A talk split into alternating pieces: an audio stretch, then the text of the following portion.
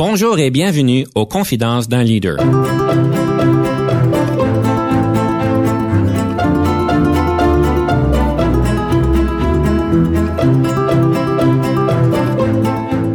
Ici Denis Lévesque, coach en leadership. Nous avons donc l'honneur et le privilège de recevoir en studio des leaders qui ont marqué leur communauté afin d'apprendre de leur expérience et de s'inspirer de leur sagesse.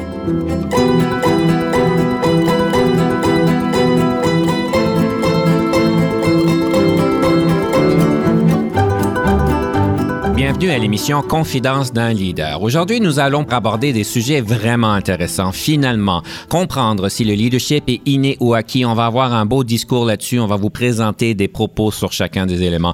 Nous allons avoir un débat qui va être fort intéressant. En fait, on sait que dans les organisations, beaucoup de personnes ont euh, la, la tendance de promouvoir donc des experts techniques à des postes de gestion. Et on va pouvoir prendre un débat si c'est la bonne chose ou non.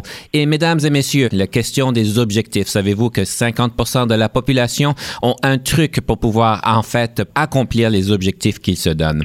Alors, pour nous accompagner dans ce, dans cette conversation, nous avons Chantal Parent, qui est directrice développement organisationnel mondial à Fiera Capital, qui est avec nous pour nous accompagner avec tout ça. Bonjour, Madame Parent. Bonjour, Denis. Merci pour cette belle invitation. Ben, merci d'être avec nous aujourd'hui. J'ai hâte à cette conversation parce qu'évidemment, vous êtes une experte en développement organisationnel, mais aussi en développement de leadership Madame Parent, peut-être pour nous expliquer un peu votre position et l'angle dans lequel vous opérez et le contexte, pourriez-vous nous présenter un peu ce que vous faites à Fiera Capital et votre progression de carrière, si vous voulez, d'où est-ce que vous venez?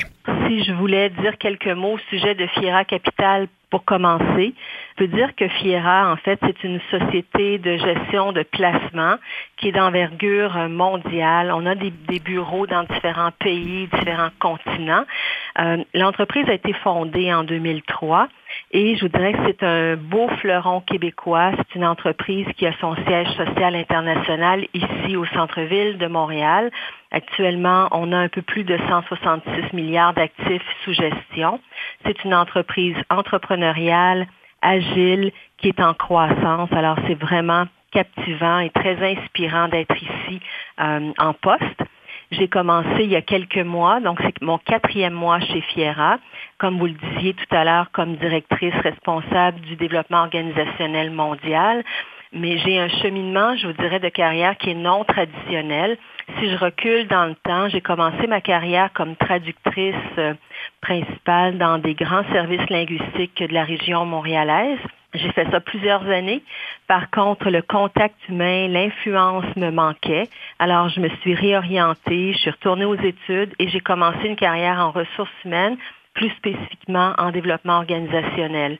Alors, j'ai mis en place dans différentes entreprises privées, publiques, dont des sociétés d'État, en fait, des euh, programmes, des approches, des processus qui ont permis aux organisations de soutenir des transformations, des changements majeurs, également l'évolution de leur culture. Alors, j'ai beaucoup travaillé avec les employés, mais surtout les gestionnaires, surtout les leaders, dans différentes industries, notamment les assurances, les télécoms, l'aéronautique, les banques, l'ingénierie. Et maintenant, ben, je suis en investissement. Alors, euh, si on avait à qualifier mon leadership en deux mots, je pense que c'est un leadership d'expertise ou un leadership d'influence que j'exerce. Et ces deux mots. Alors, bravo, c'est bien dit. Madame Parent, c'est bien intéressant. Je ne savais pas que vous étiez traductrice. Et si je peux vous poser la question, euh, qu'est-ce que ça vous a apporté dans votre leadership? Parce que non seulement que vous aidez les leaders à venir la meilleure version d'eux-mêmes, mais vous êtes même une leader vous-même. Qu'est-ce que ça vous a donné d'être traductrice dans votre leadership aujourd'hui? En fait, ça n'avait pas été calculé à la base. Tous les jours, je me sers de certaines compétences que je suis allée chercher pendant ma vie de traductrice, notamment la rigueur qu'un traducteur doit démontrer quand il travaille à traduire des textes. Également, je voudrais la capacité d'analyse, la capacité de synthèse et l'art de manier la langue ou les langues, c'est-à-dire le français l'anglais, et ça, j'utilise ça quotidiennement dans toutes mes interventions, qu'elles soient écrites ou devant des groupes. Alors, euh, j'ai misé sur ces compétences-là pour bâtir une deuxième carrière, cette fois-là, du côté du développement organisationnel. Si je vous demande, c'est quoi l'impact de ça? On sait que la communication est importante pour euh, les leaders, mais est-ce que vous pouvez faire un lien direct avec cette capacité que vous avez de pouvoir réfléchir pour le mot juste? C'est quoi que j'essaie de dire vraiment, de faire la synthèse et de l'articuler d'une manière qui est bien reçue? C'est quoi l'impact que vous avez pu voir? avec les personnes que, avec lesquelles j'ai travaillé, mais aussi les leaders qui euh, ont, qui sont de bons communicateurs. À mon avis, un des principaux euh, points qu'un leader doit travailler, c'est vraiment au niveau de la communication. Il doit euh, énoncer ses euh, attentes, ses, les rôles, les responsabilités des membres de, de ses équipes de façon très claire. Énoncer les attentes fait en sorte que les gens se donnent des objectifs très clairs. Je sais que c'est un thème qu'on aura plus tard dans, pendant l'émission. Quand on est clair, je pense qu'on est très inspirant et les gens ont davantage le goût de nous suivre et de, suivre l'orientation qu'on veut donner euh, dans le cadre des projets ou encore euh, des objectifs qu'on a à atteindre. Madame Parent, vous avez parlé d'initiatives de transformation organisationnelle. D'après vous, dans votre expérience, quels sont les ingrédients importants, euh, et je ne voudrais pas aller dans les textbook versions, là, où ce qui est important de communiquer, tout ce genre de choses-là, mais des choses qu'on ne trouverait pas dans des livres. Dans votre expérience, qu'est-ce qui est important pour la transformation organisationnelle? Et peut-être quelle est l'erreur la plus commune? Et encore une fois, si on reste loin des livres, parce que je suis certain que tous nos auditeurs, on peut peut-être lire de tout ça, mais de votre expérience, des choses qu'on ne s'attendrait pas du côté des éléments facilitants d'une transformation, puis je vais prendre l'exemple d'un un exemple que j'ai vécu récemment dans le cadre d'une acquisition majeure qu'une entreprise a faite, acquisition majeure qui amenait dans l'organisation 18 000 personnes additionnelles. Donc c'était vraiment gros et on peut penser qu'il y avait deux cultures soudainement en présence. Alors, euh, ce qui est important, c'est vraiment l'entreprise qui fait l'acquisition, c'est de le faire dans le respect de la culture qui est acquise, dans le respect des employés qui arrivent d'ailleurs, qui se sentent insécures. Il faut vraiment faire de la gestion de changement. Il faut vraiment communiquer. Je reviens à la communication. Communiquer clairement les attentes, les nouveaux rôles, ne pas minimiser l'impact que ça a sur les gens leur donner aussi une tribune pour s'exprimer, pour qu'ils aient l'impression qu'on les écoute, qu'on prenne en considération leur point de vue. Alors, tout cet accompagnement est nécessaire et ça prend du temps. Ça ne se fait pas du jour au lendemain. Et pour répondre à la deuxième question, ou le deuxième volet de votre question, Denis, une erreur commune qu'on va commettre, c'est que on veut souvent aller très vite et on pense qu'à partir du moment où il y a la signature des contrats par rapport à une acquisition, on pense que c'est déjà réglé. Et non, ça va prendre des mois, sinon des années, puis il faut répéter, répéter, répéter, communiquer encore et encore. Et c'est comme ça, c'est en, en, donnant du respect, en considérant les individus, qu'on va vraiment les mettre en confiance et les amener à embarquer dans le mouvement qu'on a amorcé. Madame Parent, vous soulignez quelque chose d'important. C'est la question de l'importance de la perception de la vitesse à laquelle qu'on peut aller et à la vitesse à laquelle que le monde va vraiment.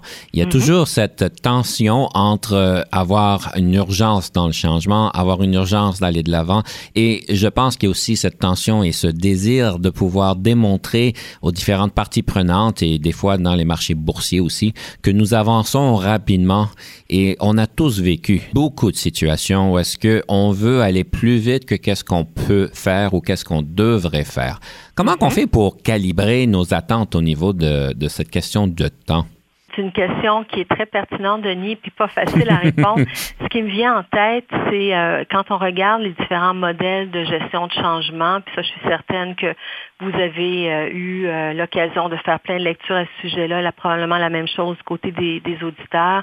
Mais ce qui ressort souvent, c'est que la vitesse à laquelle le changement s'opère varie selon l'auditoire. C'est-à-dire que, par exemple, si on prend les hauts dirigeants ou encore les conseils d'administration qui ont pris la décision, si on continue avec le même exemple, d'aller de l'avant avec une acquisition majeure, ces personnes-là, les membres du conseil d'administration, les membres de la haute direction, ont déjà mijoté cette information-là, cette décision, ils l'ont mûrie, ils l'ont prise et eux sont rendus déjà ailleurs. Ils tendent à oublier, c'est humain, mhm. euh, que les gestionnaires, que les, les gens qui euh, travaillent sous eux, les gestionnaires, ils sont pas nécessairement au même endroit, qui n'étaient pas au courant de cette transaction qui venait. On ne leur a pas donné nécessairement exactement la même information. Ce n'est pas venu à la même vitesse. Alors, eux sont à une deuxième vitesse. À un moment donné, ils viennent à s'approprier la, en fait, la décision, puis ils embarquent. Mais c'est à leur tour ensuite, malheureusement, d'oublier que les employés qui, eux, n'ont pas été informés dès le début des intentions, les employés, eux aussi, doivent embarquer, mais il y a, il y a comme une euh, séquence qui se fait et il y a un décalage entre chacun de ces, euh, chacune de ces parties prenantes clés.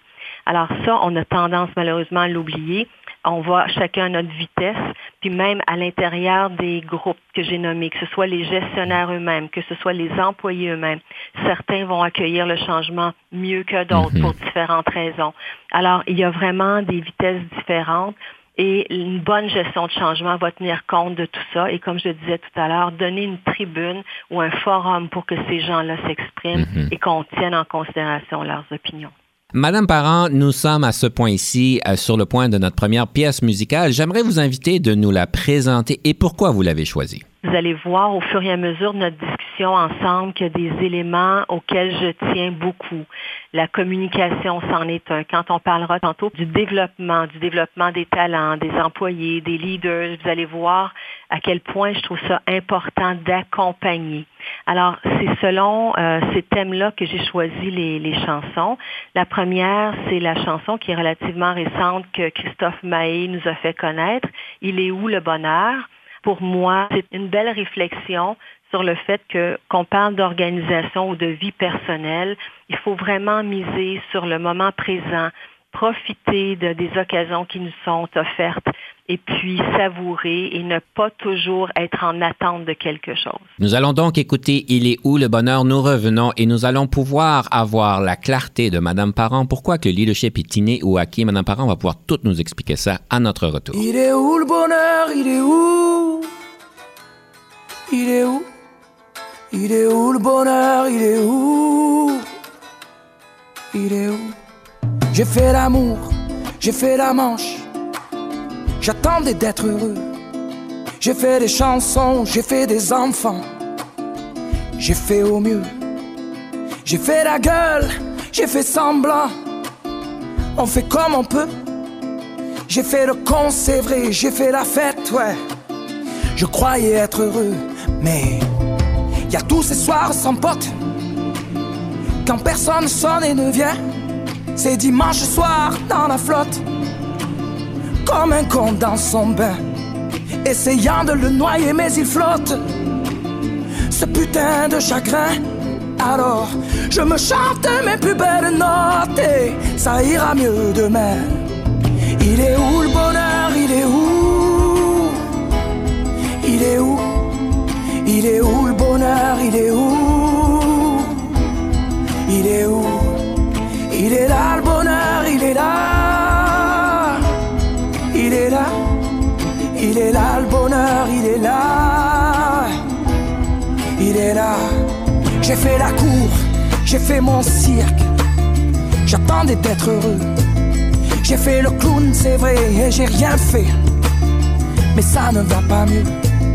J'ai fait du bien, j'ai fait des fautes. On fait comme on peut.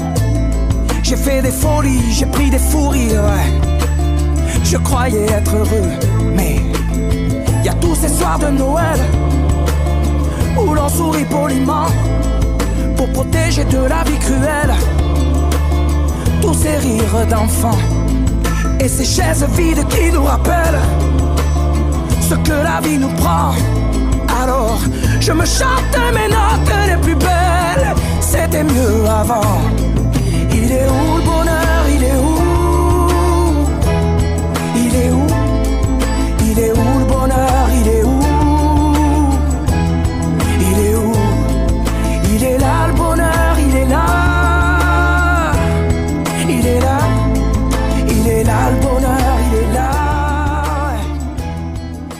Ici Denis Lévesque. Si vous cherchez l'excellence en leadership, nous sommes intéressés à vous parler venez nous visiter à solutionoptigestion.ca.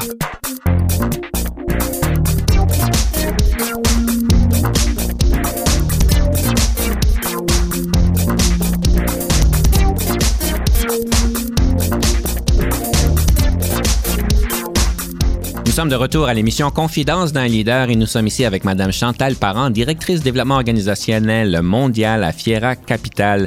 Et oui, le moment, le moment est arrivé que j'attendais depuis 11 ans que je me spécialise dans le développement du leadership. Est-ce que le leadership est acquis ou inné? Et Madame Parent, je suis tellement content que vous allez pouvoir nous donner la vérité et l'heure juste sur ce sujet. Alors, la réponse rapide, est-ce que c'est inné ou c'est acquis le leadership?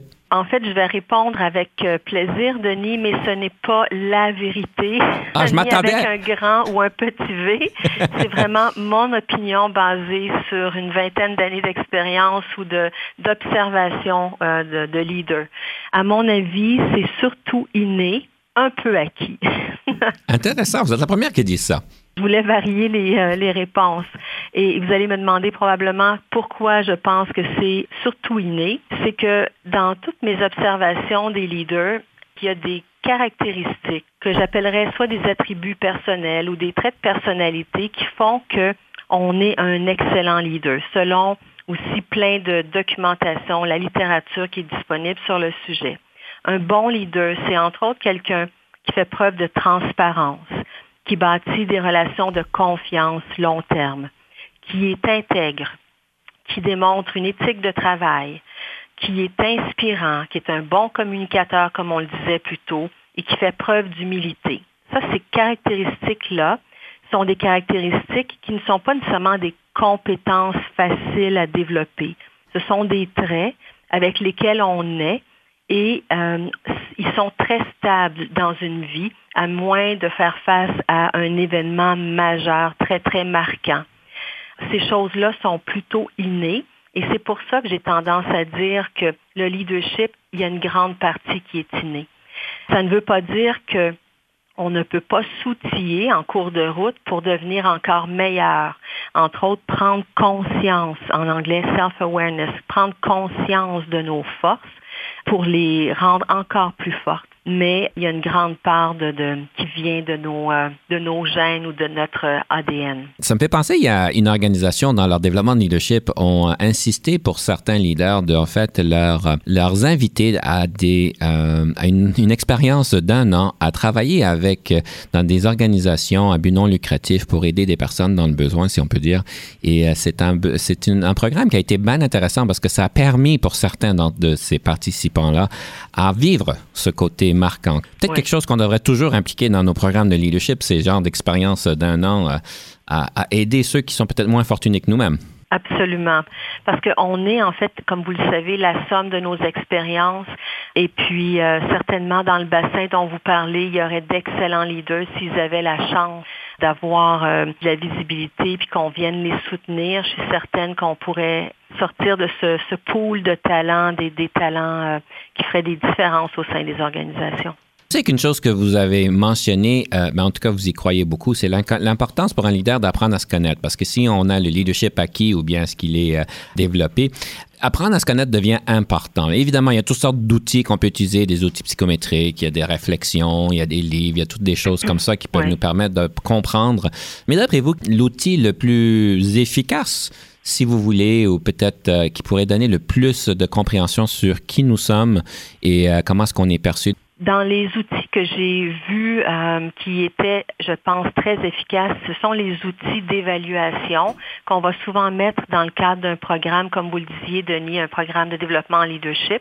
Des outils d'évaluation le plus objectif, possible. Pardon. Euh, je pense entre autres à ce qu'on appelle des centres d'évaluation, en anglais Assessment Center, ou encore à des évaluations de 360 degrés. Donc, des, des outils qui nous permettent euh, en fait, de nous évaluer en fonction d'un certain nombre de compétences que l'organisation pour laquelle on travaille juge pertinentes et, et nécessaires. Et euh, ça nous donne, quand on fait ces évaluations-là, l'écart entre le profil qui est recherché et ce qu'on est vraiment, où est-ce qu'on est rendu dans notre cheminement. Ça, ça sert de base à la réflexion, à une meilleure connaissance de soi, puis ensuite, on va chercher la formation ou les modules, les cours qui nous permettent de renforcer les compétences qui sont peut-être un peu moins fortes. Mhm. Alors, je pense que c'est une des façons les plus objectives d'y arriver. Par contre, il faut que l'individu soit prêt à ça. Alors, même si on, on inscrivait dans un programme plein de gens, il y a des gens qui ne sont pas mûrs pour ça parce que malheureusement, on, on a tous des écarts. C'est normal, c'est humain, mais certaines personnes vivent mal euh, la lecture d'un rapport euh, qui nous dit où sont les écarts. Alors, il faut une certaine maturité, puis euh, le, côté, le, côté près de l'individu. Mhm. L'individu doit être prêt à se lancer, à s'ouvrir, être en confiance pour après cheminer. Alors, c'est la réponse que j'aurais envie de vous donner, Denis, spontanément. C'est une très bonne réponse et j'aimerais faire un petit coup de pouce au prochain segment sur la question d'être prêt à pouvoir l'apprendre, mais malheureusement, c'est le temps pour le débat à ce point-ci. Est-ce que nous devons donner une promotion à des experts techniques pour atteindre des, des postes de gestionnaire ou de leader? Donc, euh, Madame Parent, je vous donne deux minutes pour votre point.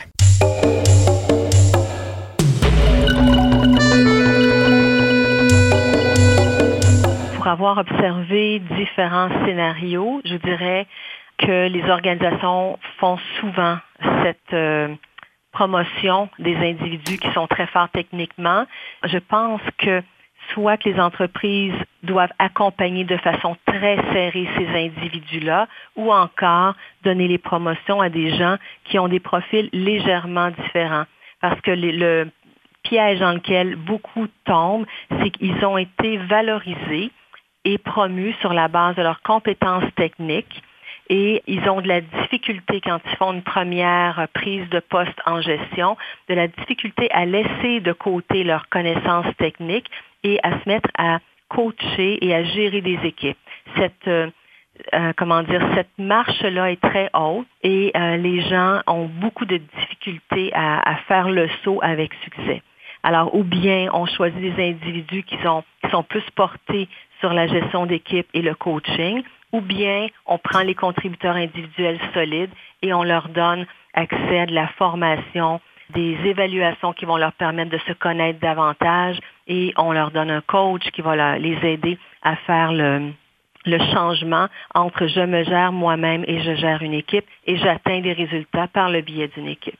Madame Parent, vous avez pris toutes les angles que j'aurais pu prendre, mais j'ai vu qu'il faut que je débatte l'opposé. Je vais en fait débattre le point que, idéalement, on devrait donner une promotion à un expert technique et, comme vous dites, l'accompagner. Mais l'avantage, c'est quand on a quelqu'un qui monte au niveau d'un gestionnaire, d'un directeur, d'un VP, d'un CXO, même d'un PDG d'une organisation, quand la personne a une bonne compréhension solide du contexte technique, du marché dans lequel il travaille, de comment est-ce qu'on sert les, les clients, comment est-ce qu'on les aide et qu'il a toute cette expérience qui est en fait très forte et qui est capable de pouvoir en fait faire ce changement entre l'identité d'un expert technique à une identité d'un leader, parce que ça demande un, un changement d'identité drastique. Quand ces personnes-là sont capables de le faire, je vais donc prendre le côté de la médaille qui dit, en fait, ces leaders-là vont être probablement plus visionnaires, vont être beaucoup plus inspirants, et lorsqu'ils vont parler en public, ils vont avoir une crédibilité instantanée, parce qu'évidemment, que ce soit avec les médias, avec les euh, différentes parties prenantes, ils vont se faire mettre au défi, ils vont se faire poser des questions difficiles, et quand on n'est pas capable de comprendre le contexte d'une manière détaillée, on n'est pas capable nécessairement de monter à 30 000 pieds à dire des choses qui sont intelligentes et qui sont importantes. Alors, idéalement, on irait chercher ces experts techniques. Comme vous dites, on les accompagne évidemment d'une manière très serrée pour leur permettre d'arriver à leur meilleur d'eux-mêmes et de pouvoir prendre le podium à leur plein potentiel. En fait, c'est un bon, euh, une bonne prise de position, Denis. Euh, il y a quelques bémols euh, en cours de route que, si j'ai du temps, j'aimerais me permet de, partager. Est-ce que j'ai le temps de le faire? Vous avez juste une minute, Madame Parent. Vous avez déjà gaspillé 15 ah. secondes. OK. Je dirais qu'il y a quand même beaucoup d'avantages à avoir quelqu'un qui n'est pas un expert et qui va faire confiance aux gens qui sont sous lui, sous sa responsabilité. Ça lui permet de, en anglais on dirait empowerment, euh, donc de responsabiliser ces gens, de les faire grandir et euh, lui doit jouer, lui ou elle doit jouer à un niveau plus élevé, avoir une vue d'ensemble, euh, faire de la gestion de parties prenantes et tout ça. Et il ne tombera pas nécessairement dans le micro, la micro-gestion comme c'est un piège assez courant. Alors, c'est ce que j'aurais envie d'ajouter à, votre, au débat actuel, Denis. Et moi, je vais rajouter d'autres bémols dans vos bémols. et je vais vous dire que, en effet, évidemment, c'est important de pouvoir mobiliser nos équipes et puis de les coacher. Évidemment, on connaît qu'il y a des bons experts techniques qui sont capables de faire cette transition-là. Et l'avantage, c'est que lorsqu'il faut qu'on se, on se présente à des, des euh, tables exécutives avec des parties prenantes exécutifs, on n'a pas besoin d'amener tous nos experts techniques parce qu'on n'est pas capable de répondre aux questions, parce qu'on n'a pas le contexte au complet. Donc, encore une fois, idéalement, c'est d'avoir cette personne-là qui a tout ce contexte. Comme ça, il n'a pas besoin de s'entourer d'experts à plus finir qui diminuent sa crédibilité lorsque c'est nécessaire. Alors, Madame Parent, c'est les bémols que je vais rajouter au discours. Et puis, Chers auditeurs, je vais vous laisser le choix de pouvoir choisir qui a gagné le débat. Alors, je vous invite à communiquer avec moi directement à dlevec.uniquefm.ca, dlevec.uniquefm.ca.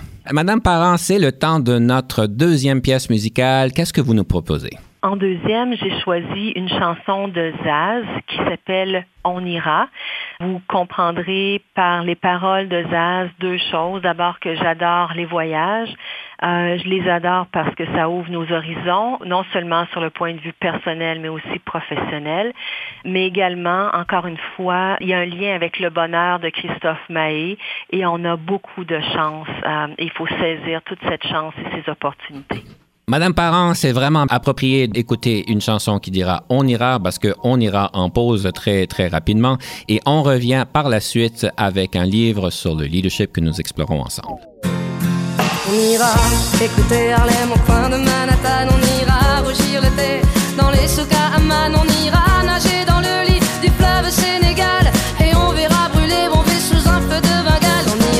Le ciel en dessous de Kyoto, on ira sentir Rio au cœur de Janeiro.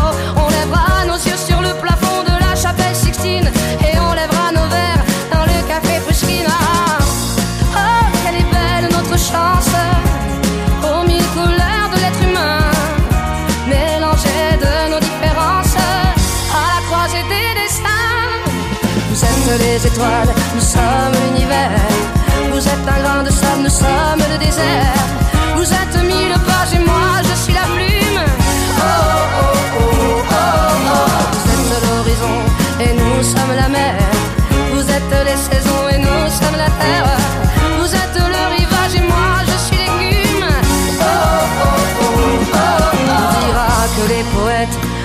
de drapeau, on fera des jours de fête autant qu'on a deux héros. On saura que les enfants sont les gardiens de l'âme et qu'il y a des reines autant qu'il y a de femmes. On dira que les rencontres font les plus beaux voyages. On verra qu'on ne mérite que ceux qui se partagent. On entendra chanter des musiques d'ailleurs et l'on saura donner ce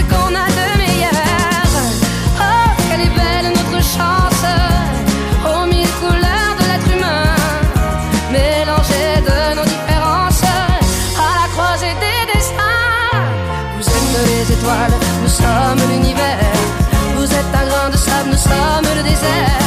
Vous êtes mille pages et moi je suis la plume. Oh oh oh oh oh. Vous êtes l'horizon et nous sommes la mer. Vous êtes les saisons et nous sommes la terre. Vous êtes le rivage et moi je suis l'écume. Oh,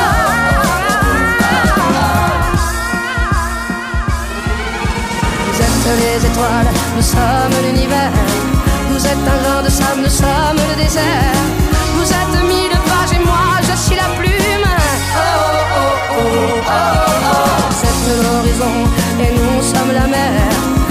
Vous êtes les saisons et nous sommes la terre.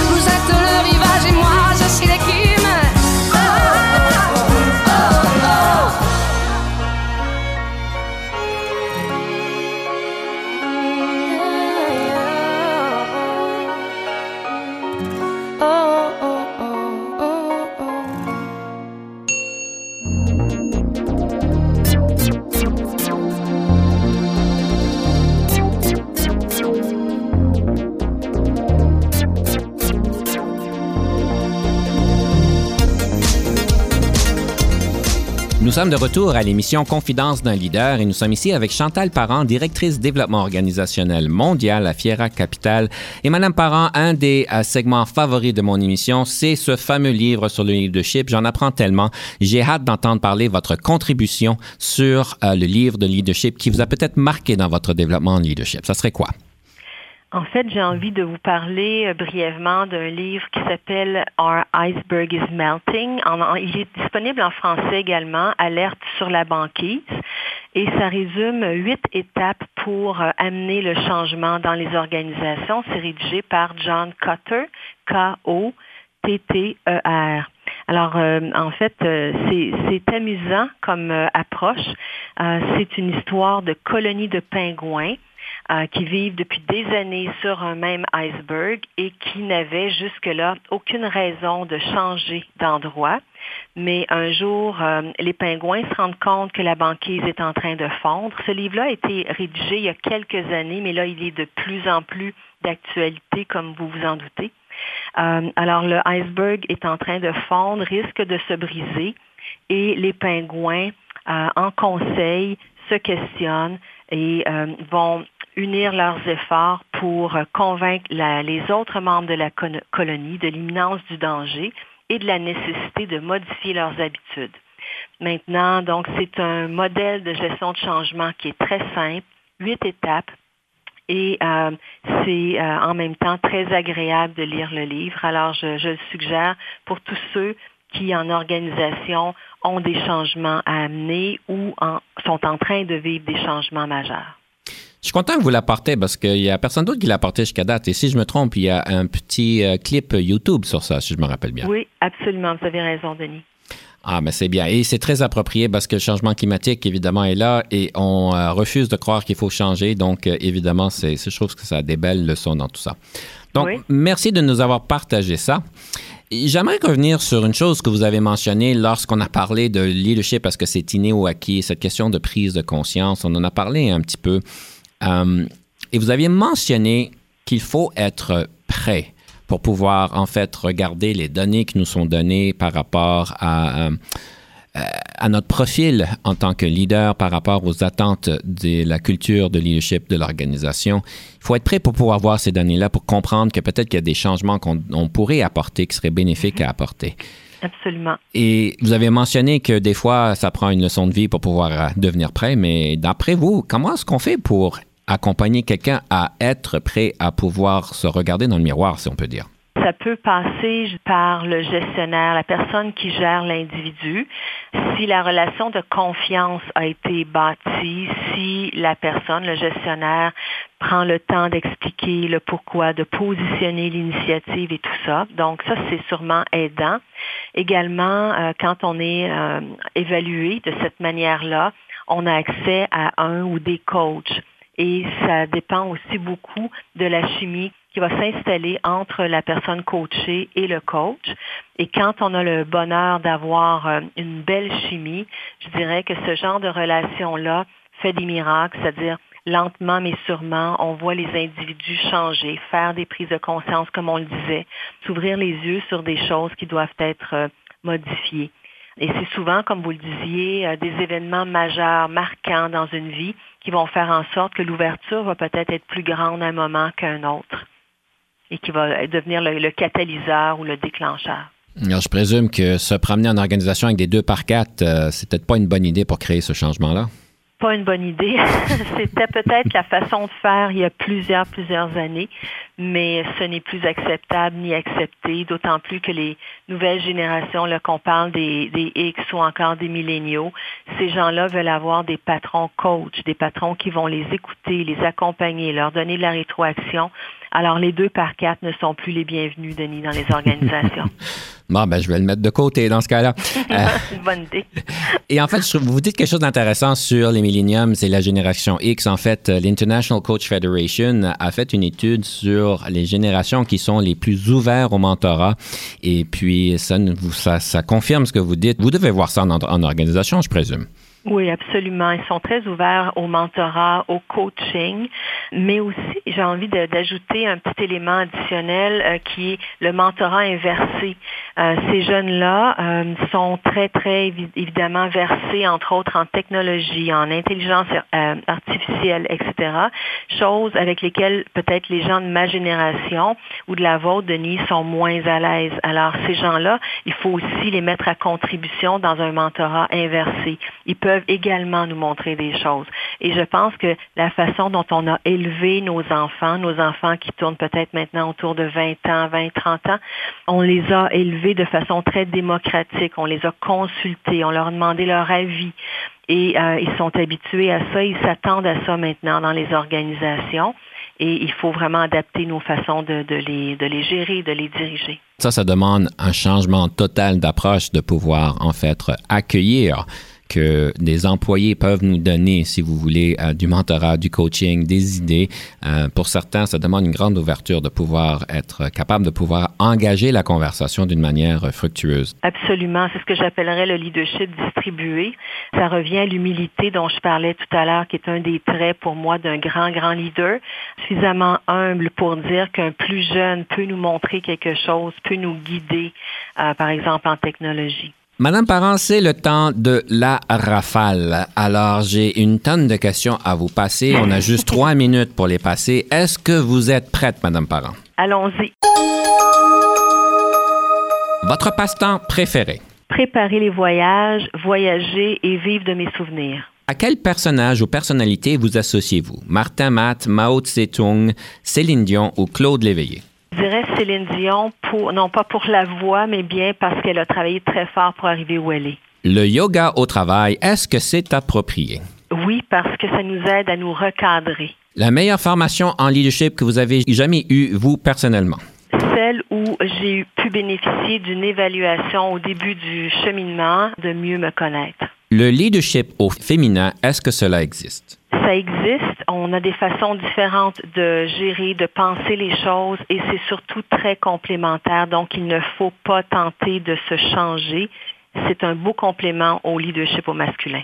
Vos faiblesses? Le sens politique. Donc, euh, apprendre à naviguer sur l'échiquier politique, ce serait une belle euh, évolution de, de mon parcours. Si vous n'étiez pas devenu une leader, qu'auriez-vous voulu devenir? une enseignante au niveau primaire. Qu'est-ce que le sens de l'argent pour vous? Quand je pense à l'argent, je rêve d'une distribution beaucoup plus équitable que celle qui existe aujourd'hui. Votre film préféré? Difficile parce que j'en ai plusieurs, mais si j'avais un à dire, c'est Les Intouchables. Qu'aimez-vous manger le plus et le plus souvent?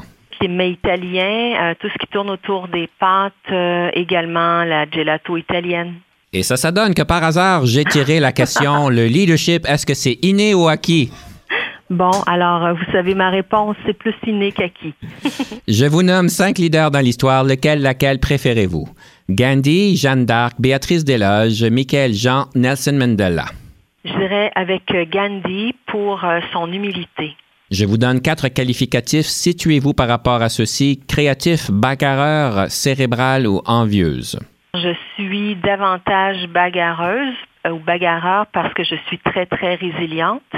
Et mon deuxième serait cérébral parce que j'aime beaucoup travailler au niveau des concepts et de la stratégie. La différence entre le leadership et la gestion? Laissez-moi penser qu'un leader fait euh, les bonnes choses alors qu'un gestionnaire va faire bien les choses. Votre meilleur moment en leadership? Quand j'ai vu des leaders s'ouvrir les yeux sur leurs forces et les moins grandes forces et grandir à travers tout ça. Votre couleur préférée? Le violet, on dit que le violet est associé au besoin de guidance, de protection, d'avoir un objectif puis un besoin d'intégrité. Avez-vous déjà travaillé avec un coach et si oui, qu'est-ce que ceci vous a donné? Oui, ça m'est arrivé plusieurs fois. Ça donne euh, du recul, de la perspective et du temps de réflexion. Est-ce que vous êtes gauchère ou droitière? Droitière. Merci bien, Madame Parent. Ça fut un grand plaisir. Ceci conclut notre rafale.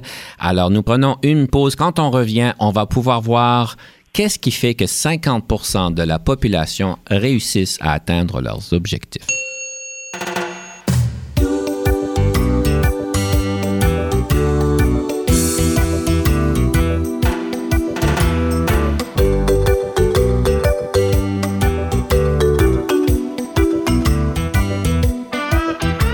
Et nous sommes de retour à l'émission Confidence d'un leader. Alors, le moment attendu, pourquoi est-ce que 50 des personnes qui, qui ont des objectifs les atteignent? En fait, je vais vous dire, il y a plusieurs choses qui rentrent en jeu. La première chose, c'est que les statistiques nous démontrent que le fait d'écrire nos objectifs permettent à 50 du monde de les atteindre et les autres ne les atteignent pas. Donc, un point commun entre ceux qui les atteignent et les atteignent pas, c'est qu'en fait, on les écrit. Et je vais vous dire, on les écrit pas n'importe comment. En fait, on connaît tous l'opportunité de pouvoir euh, déclarer des objectifs d'une manière smart, comme on dit en anglais, S-M-A-R-T. Vous êtes peut-être tous bien au courant des objectifs smart, mais j'aimerais vous donner quelques petites perspectives sur ces objectifs smart. Évidemment, quand on parle des objectifs smart, on parle S pour spécifique et puis T on va parler que ce sont vraiment basés sur le temps.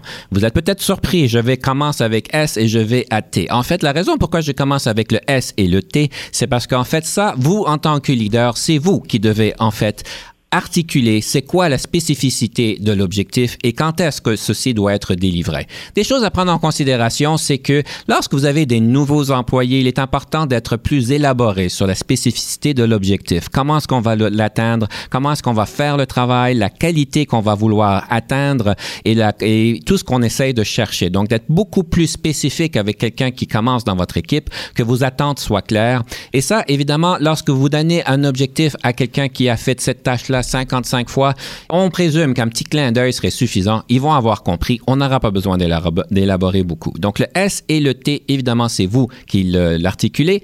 Le M, on parle tous de quelque chose qui est mesurable ou bien peut-être pensez donc à motivant. Et puis A, pour pouvoir dire est-ce que c'est atteignable et réaliste. Quand on parle du M, A et R, ceci est une conversation entre vous et l'employé pour comprendre est-ce qu'ils ont les compétences, le temps, la charge de travail qui leur permettent d'atteindre l'objectif alors, je vous suggère d'y penser. Madame Chantal, les objectifs SMART, est-ce que ça a sa place aujourd'hui?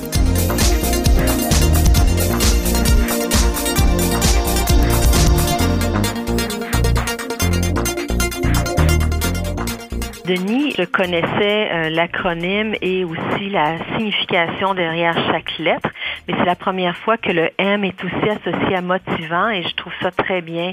Si je pouvais, je vais utiliser cet exemple-là la prochaine fois que je m'adresserai à un groupe. Effectivement, en anglais, on dit souvent dans les organisations What gets measured gets done.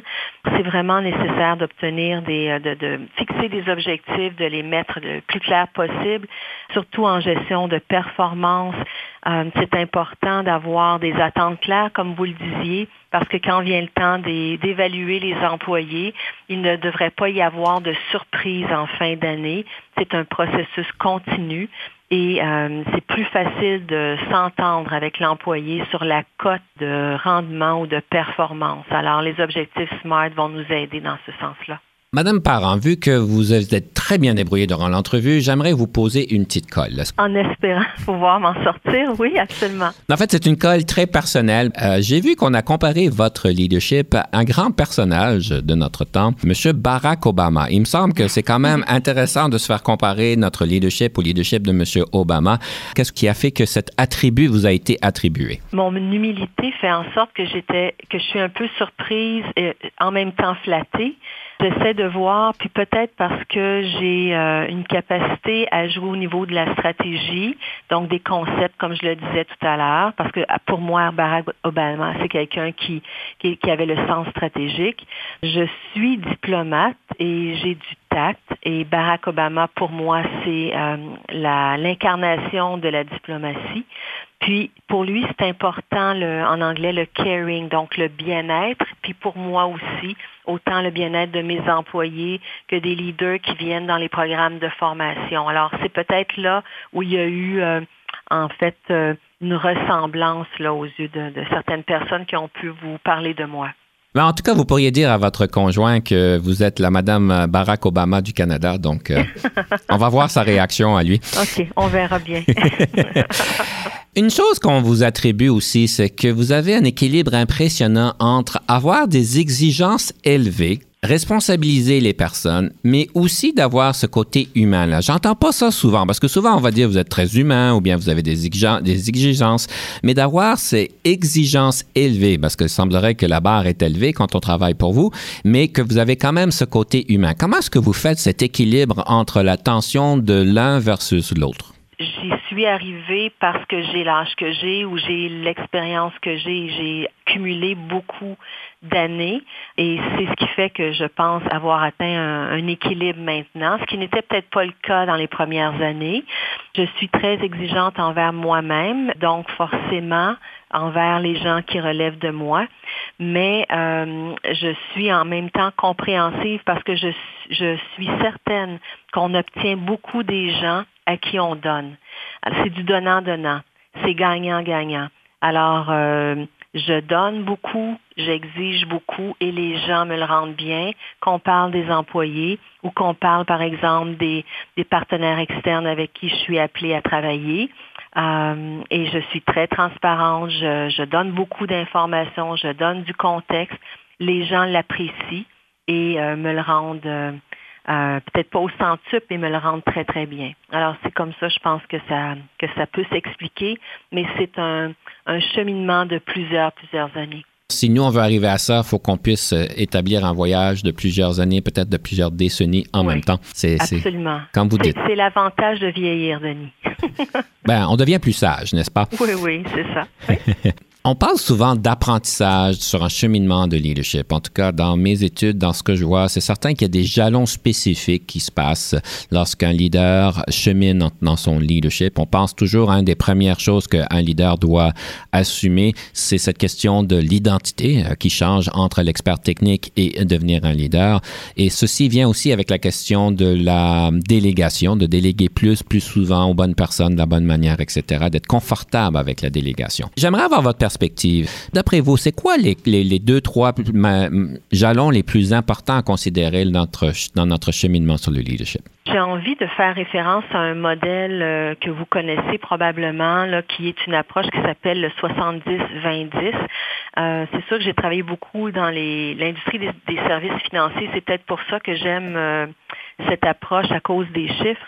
Dans un parcours en leadership, souvent on dit que il y a environ 10% de l'apprentissage qui va se faire en classe, 20% qui va se faire avec des gens, c'est-à-dire soit par le biais de mentorat ou de coaching, et 70% par la pratique, la mise en pratique des connaissances ou des compétences qu'on apprend dans le 10% Le gestionnaire, le leader qui suit un programme devrait euh, répartir ses efforts de cette manière-là et euh, donc euh, passer beaucoup plus de temps en mode pratique que théorique, mais il y a besoin quand même de certaines notions, certains concepts à la base. Alors, euh, c'est un modèle, je pense, qui est intéressant. En anglais, on dit les trois P, 70% de practice, 20% de people et 10% programs ou les, les cours comme tels formels. Mhm. Ah, ben, c'est un très beau modèle. Évidemment, ça nous permet de pouvoir focaliser notre apprentissage. Et dans tout ça, il y a une question de réflexion, évidemment, qu'on obtient dans les 10 et les 20 Alors, merci bien, Madame Parent, de nous partager ça. Mais Madame Parent, pour finaliser notre émission, j'aimerais vous inviter de partager avec nous une citation. Peux en partager deux, Denis? Il y en a une très, très courte. C'est plutôt un proverbe africain qui dit que, en anglais, it takes a village to raise a child, ou en fait, euh, il faut un village pour élever un enfant, si je peux me permettre la traduction littérale. Mhm. C'est la première. Tous les programmes de développement de leadership que j'ai euh, soit mis en place avec de l'aide des partenaires externes ou encore moi-même, se sont basés, ils ils ont été basés sur ce, ce proverbe selon lequel le participant ou la personne qui est en formation a besoin d'être soutenu et encadré par ses propres employés, par son gestionnaire, par la haute direction. Une je n'ai pas réussi à trouver la traduction en français, je vais vous la lire en anglais. Ça vient de John Quincy Adams. If your actions inspire others to dream more, learn more, do more, and become more, you are a leader. Donc, si je traduis littéralement, si vos actions inspirent d'autres personnes à rêver plus, à prendre davantage, faire plus et grandir, vous êtes vraiment un leader.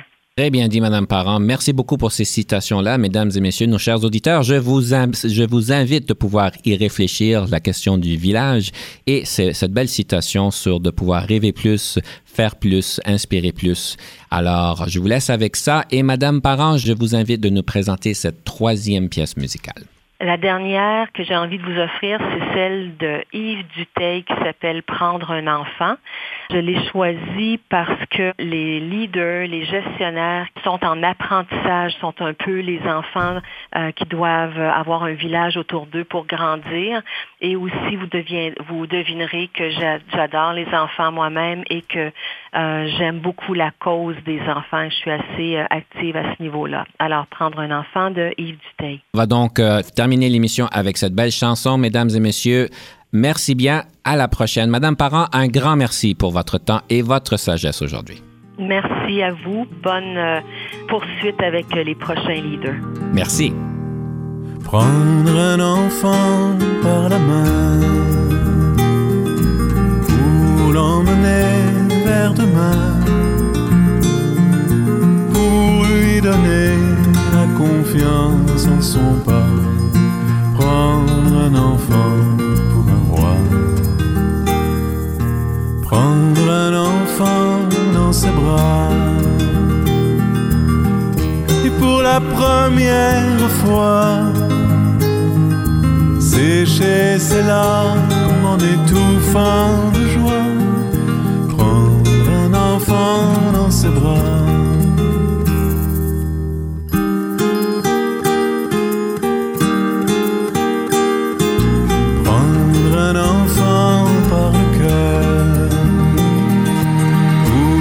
Soulager ses malheurs,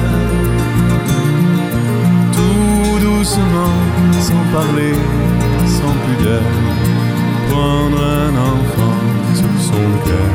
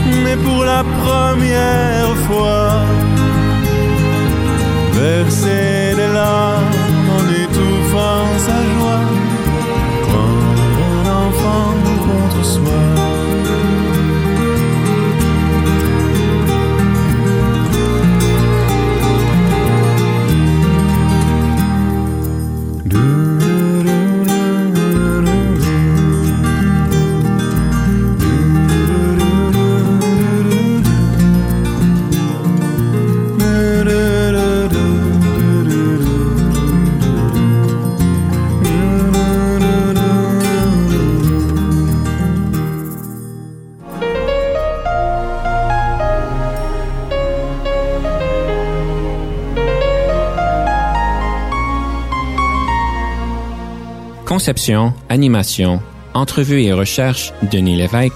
Montage et réalisation, Jean-Paul Moreau. Confidence d'un leader est une production et une présentation d'Unique FM 94,5.